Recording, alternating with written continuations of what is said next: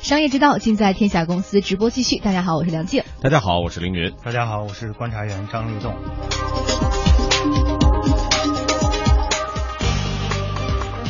接下来我们要关注的话题是中超转会市场哈。那么苏宁呢，刚刚拿下足球俱乐部，这才不久，已经开始大手笔的壮大自己的球队，引进外援了。嗯，昨天晚间，江苏苏宁足球俱乐部先是宣布，澳大利亚国脚塞恩斯贝里已经完成了转会的相关程序，正式加盟江苏苏宁足球俱乐部，合同期三年。一个半小时之后，嗯，江苏苏宁足球俱乐部再度发声。之前外界一直猜测的巴西国脚切尔西啊前切尔西的球员。拉米雷斯也正式成为俱乐部的一员了。嗯，而且在这儿呢，我们要有个值得一提的数字哈，就是江苏苏宁足球俱乐部公开了他们对于这个拉米雷斯的转会费是两千八百万欧元，约合两亿元人民币。那这名巴西球员呢，也是刚刚力压从广州恒大投奔上海上港的同胞埃尔克森，现在他成为了中国足坛的第一标王，也是第一位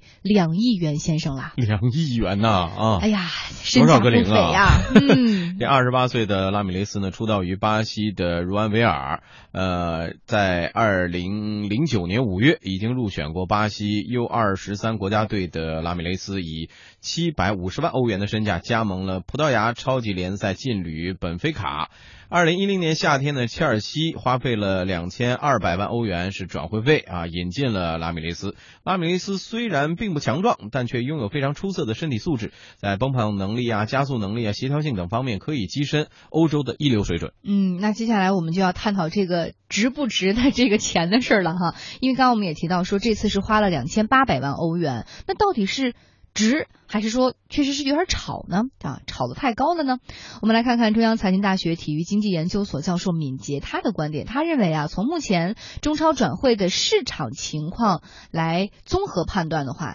交易还算是合算。说天价也对，但是它符合现在咱们国内的这个市场状态，因为现在国内的球员的也不能说价值吧，就是说他这转会的市场价格已经很高了。应该说他还算做的比较聪明，因为运动员的转会一般的都是一年一转，一年一转。但是他花这么多钱呢，签了四年，还是对他自己的这个球队今后，比如说冲击更好的成绩，还是会有一个保障。嗯，事实上呢，就在大概一周之前，江苏苏宁足球俱乐部曾经把另外一位巴西国脚阿德里亚诺请到了江苏南京商谈转会事宜。当时这位球员对此也表现得很兴奋。首先，他非常高兴呢，能够来到中国，在这儿希望能够帮助我们的俱乐部取得一个新的成就，一个新的成功。来到中国呢，对于他来说是一个非常大的挑战。今天之所以这么晚呢，是因为可能航班的一些问题的安排呀，所以说来的这趟旅程呢，可能也比较艰辛。但是呢，总而言之，非常高兴能来到这儿，来到我们江苏南京。嗯，虽然当时双方表现的都非常的兴奋，但是最终呢却不欢而散。那这背后的原因我们是不得而知。那当然，对于苏宁而言呢，不可能是非要单恋一枝花的。你看，这不刚走了一位，没关系，又拿下了两位新的外援。呃，正处在互联网转型当中的苏宁呢，现在是把体育作为了重点拓展的市场之一。苏宁云商集团的副董事长孙为民表示，要用互联网的方式经营足球和足球衍生品。目前，苏宁在线上线下。拥有近两亿的会员，苏宁投资控股的视频公司 PPTV 也有三点五亿的视频用户。这些海量的用户中间，至少有上亿的足球爱好者，这就为苏宁涉足足球以及相关的衍生产品内容提供了非常有利的条件。用互联网的方式经营足球产业和相关的衍生品。能够更好的提升苏宁的品牌价值和用户的粘性。嗯，今年是体育年啊，所以呢，很多公司在这个体育方面下大手笔，我们已经非常能理解了，因为这确实是一个很好的营销和宣传。但是单就苏宁这一家公司而言，以这样的一个两亿元的先生，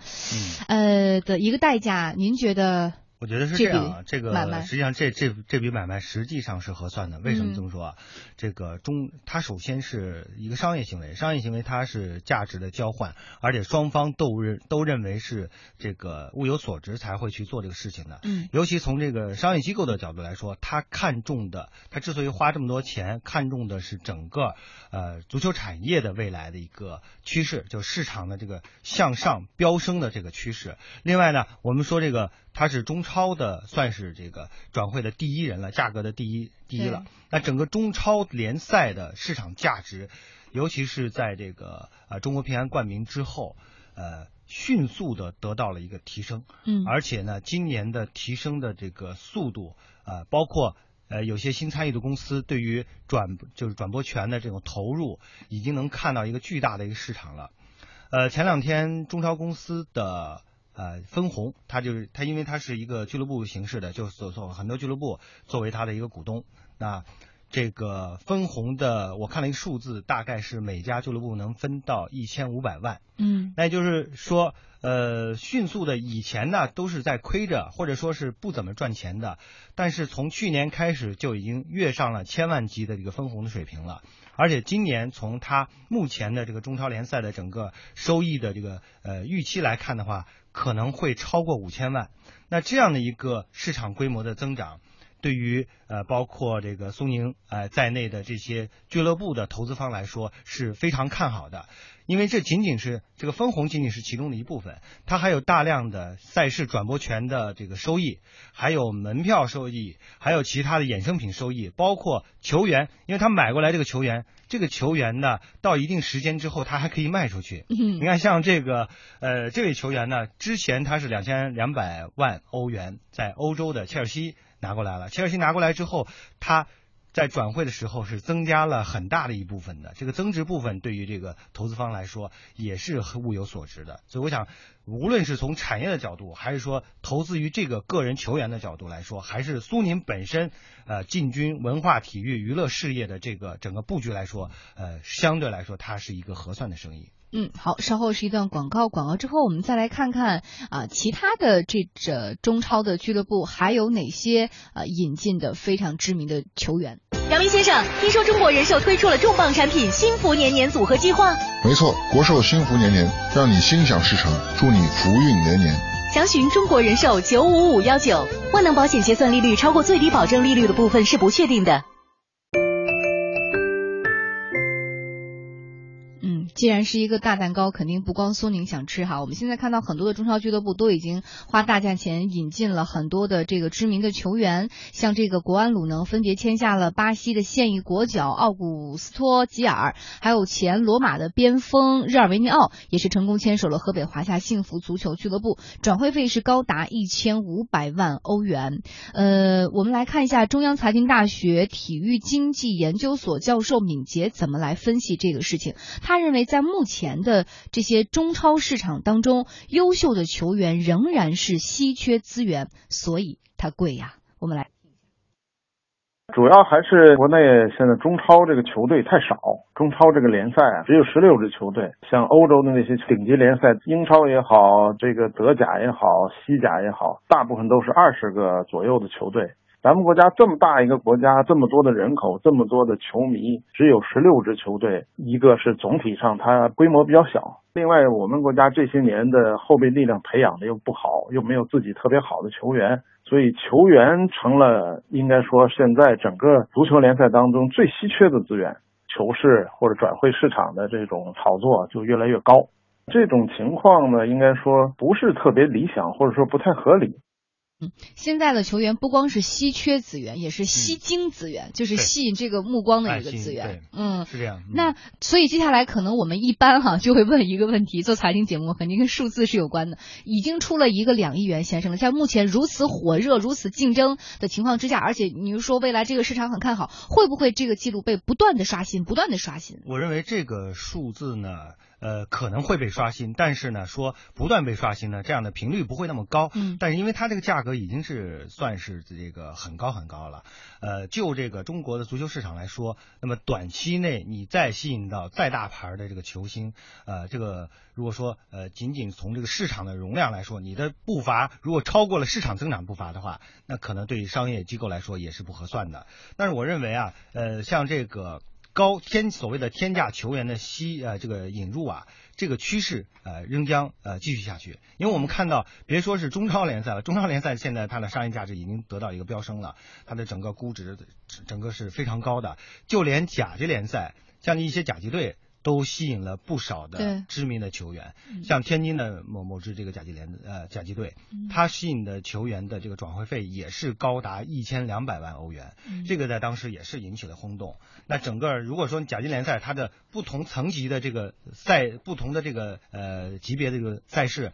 都能够有这样的一个呃不断的引进好的球员，然后呢。再通过这个球员的这个造势，呃，球队的造势，让这个整个球市火起来，然后形成一个相对良好、良性的一个循环的话，那这种。明星效应能够得到一个延伸，是有球员，尤其是大牌的球员进来吸睛，吸引大家与还有舆论的关注，这是很正常的事情。我们也知道，呃，这个作为这一块的先行者吧，恒大之前就是用这个金元战略啊，金元战略请来了非常大牌的这个明星，而且也取得非常好的成绩，对于恒大而言也是一个非常有力的助推。可是这样的一个事情还能够继续复制吗？而且因为恒大它不光是用了金元战略，它的成功背后还有很多。其他的一些因素，对，这里面就是说，你呃，你作为一个俱乐部，你引进了这么高的，就是花了这么大的代价，是不是能够产生一个协同效应？嗯，就是你和你的俱乐部的其他的产业能不能产生协同效应，这是很重要的。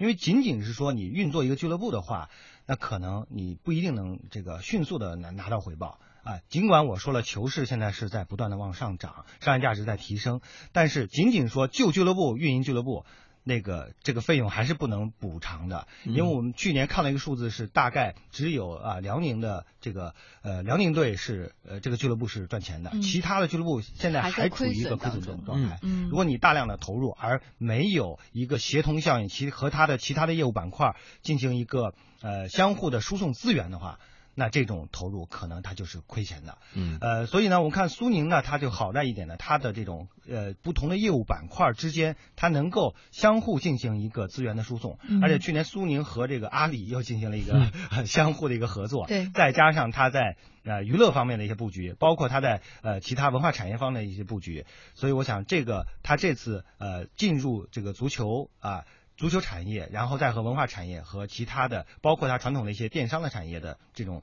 联合在一起的话，我认为这种融合之后的产生的融合效应，能够呃迅速的把这部分成本给覆盖了。嗯，呃，希望它只是一罐红牛，是一个运动类的饮料，而不是兴奋剂啊！光靠兴奋剂是跑不长远的。嗯。